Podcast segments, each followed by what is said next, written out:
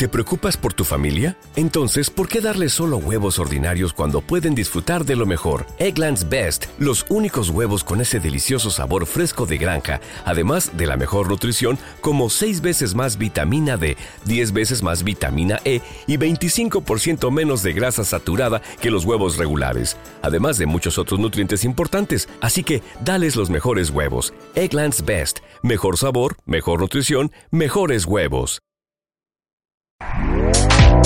Este podcast forma parte de Evox Originals. Disfruta de este avance.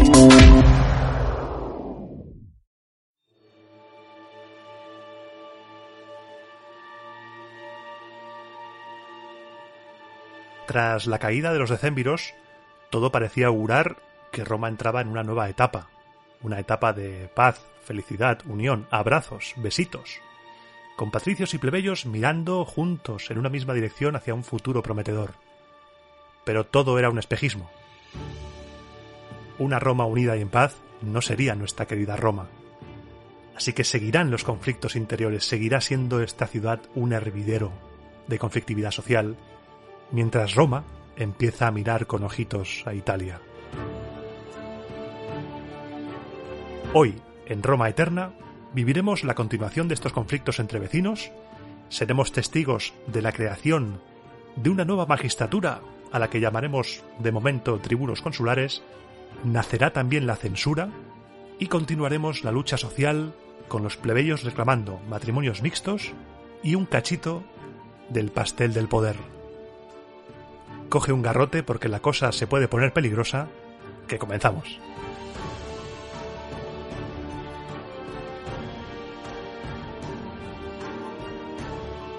Ay, ay, qué ganas tenía de volver a la República. Los cuadernos de dioses han ido genial.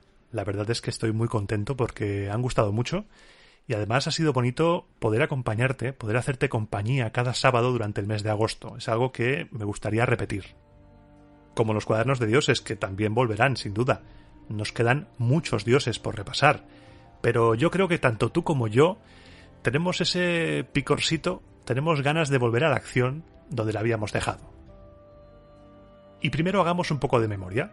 Nos habíamos quedado con la caída del decemvirato, el encarcelamiento de los decemviros y su sospechosa muerte en prisión.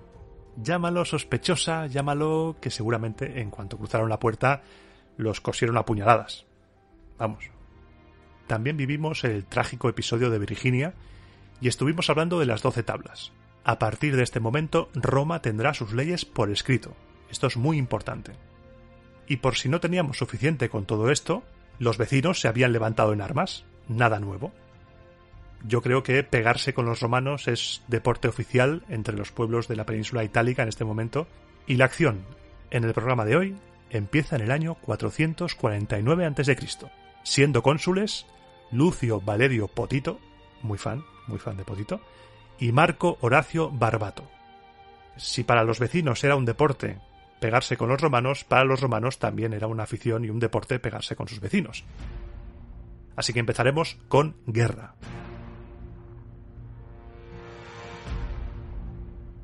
El cónsul Valerio, con su parte del ejército, fue al Monte Álgido, donde estaban reunidos ecuos y volscos con la intención de enfrentarse a ellos. Pero no atacó de inmediato. Los ánimos entre la tropa no estaban bien. Nos cuentan que los últimos acontecimientos dejaron a los ciudadanos con la moral por los suelos, con lo que una batalla frontal habría sido un suicidio. Estaba la tropa con una bajona que no había eso quien lo levantara. Así que en lugar de enfrentarse a ellos directamente, lo que hizo fue mantener a sus tropas en el campamento, un campamento que situó no muy lejos de donde estaban los enemigos.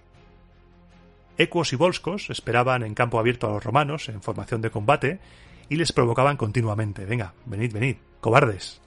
Provocaciones que no encontraban respuesta por parte de los romanos. Y lo que pasaba era que los ecuos, aburridos de esperar, dijeron, bueno, si no vais a pelear, nos vamos. Y se fueron a saquear territorio érnico, y los volscos se fueron a saquear territorio latino, dejando en ese campamento una pequeña guarnición. Y ese era el momento que estaba esperando el cónsul Valerio. Pensó, como son poquitos, vamos a atacarles y así con una fácil victoria levantaremos la moral de las tropas. Y allá que fue, sacó a sus tropas y si antes eran ellos los que recibían provocaciones, ahora ellos provocaban, se habían cambiado las tornas. Los que estaban en el campamento enviaron mensajes a toda prisa para que las tropas ecuas y volscas que se habían ido regresaran de inmediato. Os habéis ido y tenemos aquí un marronazo de proporciones épicas. No fue hasta el día siguiente cuando los romanos entraron en acción.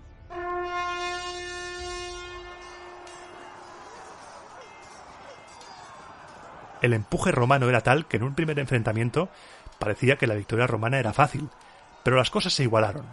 Y en esa situación, lo que tiene que hacer un líder, en este caso el cónsul Valerio, es animar a las tropas, arengarlas. Y lo primero que hizo fue plantarse delante de la infantería y hablarles directamente. Soldados de Roma, hoy es el primer día en el que libres lucháis por una Roma libre. La victoria será para vosotros y no para los decémviros. Ya no está Apio Claudio dirigiendo despóticamente el ejército, sino yo, el cónsul Valerio. Me conocéis bien. Desciendo de libertadores del pueblo romano y yo mismo soy también un libertador. Dejad claro que las derrotas pasadas son culpa de los generales y no vuestra. Recordad el Aventino, recordad el Monte Sacro. Si caemos hoy, el peligro se cernirá sobre nuestros hijos. Miles de enemigos marcharán sobre nuestra ciudad. Ni Júpiter ni el Padre Marte van a consentir que le pase nada a nuestra ciudad. ¿Y vosotros? ¿Lo vais a consentir? Después de arengar a la infantería, Valerio se dirigió a la caballería y también les arengó.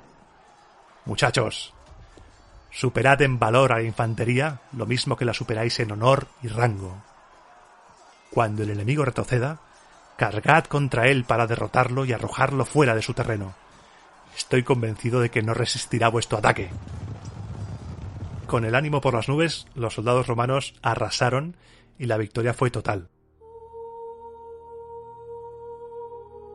La noticia corrió como la pólvora y rápidamente llegó a Roma y a la Sabina, donde estaba acampado el otro ejército, a las órdenes del cónsul Horacio. Horacio, a diferencia del cónsul Valerio, había optado por una estrategia un poco más agresiva, pero tampoco te creas tú que mucho. Lo que hizo fue enfrentarse al enemigo en pequeñas escaramuzas, en modo fácil, para que poco a poco los soldados romanos fueran ganando confianza en sí mismos y así olvidar los fracasos sufridos a las órdenes de los decémviros. Estos pequeños choques les habían insuflado la moral que necesitaban para seguir adelante y poco a poco coger un poco de carrerilla de cara a enfrentarse a un enemigo en campo abierto. Y las noticias que llegaron procedentes del ejército de Valerio, de la victoria aplastante del cónsul Valerio, lo que hicieron fue llenar de moral a estas tropas. No vamos a ser menos que los demás, ¿verdad? Los sabinos, por su parte, estaban envalentonados. No dejaban de hostigar y de provocar a los romanos. Les insultaban porque Horacio no presentaba batalla a campo abierto. Horacio hacía pequeñas. ¿Te está gustando lo que escuchas? Este podcast forma parte de Evox Originals y puedes escucharlo completo y gratis desde la aplicación de Evox.